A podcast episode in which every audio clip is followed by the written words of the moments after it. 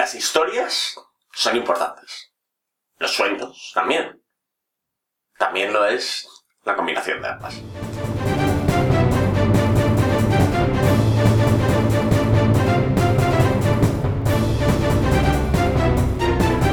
Buenos días, tardes o noches, dependiendo de la hora a la que me estéis escuchando. Sí, ya sé que hablé de Sandman hace más de dos años, pero hace poco me lo compré en inglés, en formato electrónico, y honestamente, este es mi programa, así que si tenéis algún problema podéis ir a ver cualquiera de los otros 90 vídeos o así que tengo en el canal. Venga, y a darle al like a mi reseña Los Últimos Jedi, que estáis deseando. Lo siento en vuestras almas. Ahora en serio, me parece que entre la última vez que reseñé tanto Sandman como Obertura, he madurado lo suficiente como crítico y como autor como para poder abordar esta reseña de una manera distinta. Y voy a hablar de Obertura y de Sandman, en ese orden, y sí va a haber spoilers para un cómic de 3, 5 años, dependiendo de cómo queráis medir la edad de obertura, y de un cómic que es mayor que yo. Tiene la edad de mi hermano. La trama de Obertura es sencilla. Para salvar el universo, Sueño tiene que unir fuerzas con una chica llamada Esperanza. Neil Gaiman tiene la misma sutileza que un acorazado en una piscina infantil. Estupideces aparte.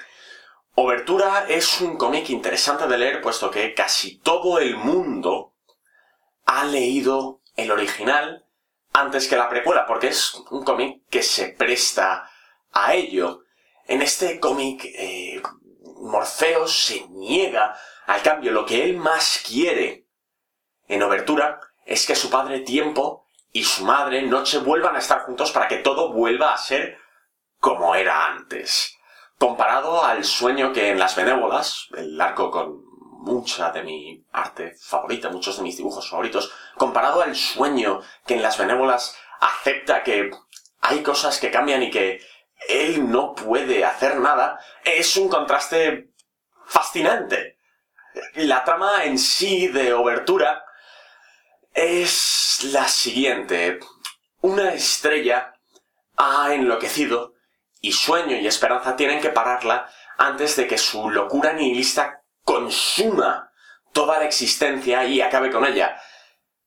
Sandman, el original, es mucho más complicado de definir. Sandman va de Rose Walker y como un sueño la salva de un asesino en serie, de cómo las benévolas le juran a sueño que le matarán, de cómo Morfeo tiene que aprender que el cambio es necesario, de cómo tiene que aprender a asumir sus errores, de cómo Muerte es uno de los personajes más tiernos y bellos de la historia del cómic, de cómo el Corintio es mucho más que una pesadilla, de lo divertida que es Delirio como personaje a la par, que es la más trágica de todos los eternos, de cómo a veces tenemos que rendirnos y dejarlo todo atrás, como hace el pródigo de los funerales y la importancia de las despedidas.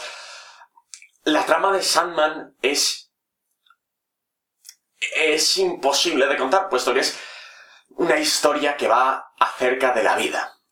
Y la vida, por mucho que nos duela, no es una historia, es un conjunto de retazos y retratos. No hay una historia de fondo. También Sandman va de esto, precisamente, de cómo Shakespeare no es capaz de vivir su vida como una vida, sino que lo enfoca todo a cómo contar mejores historias. Si tuviese que decir de qué va Sandman, Sandman y Obertura son dos obras que van juntas, puesto que las dos van de la importancia de asumir el cambio, de que a veces tenemos que ejercer nosotros mismos ese cambio, o de que a veces tenemos que cambiar nosotros mismos. Tendréis que creerme y leer estas novelas gráficas, estos cómics, compradlos, cogedlos de un amigo, o si no, id a una biblioteca pública y si no los tienen ahí, chillar hasta que os los lleven. Es así de fácil. Son una pareja de novelas gráficas espléndidas acerca de la importancia del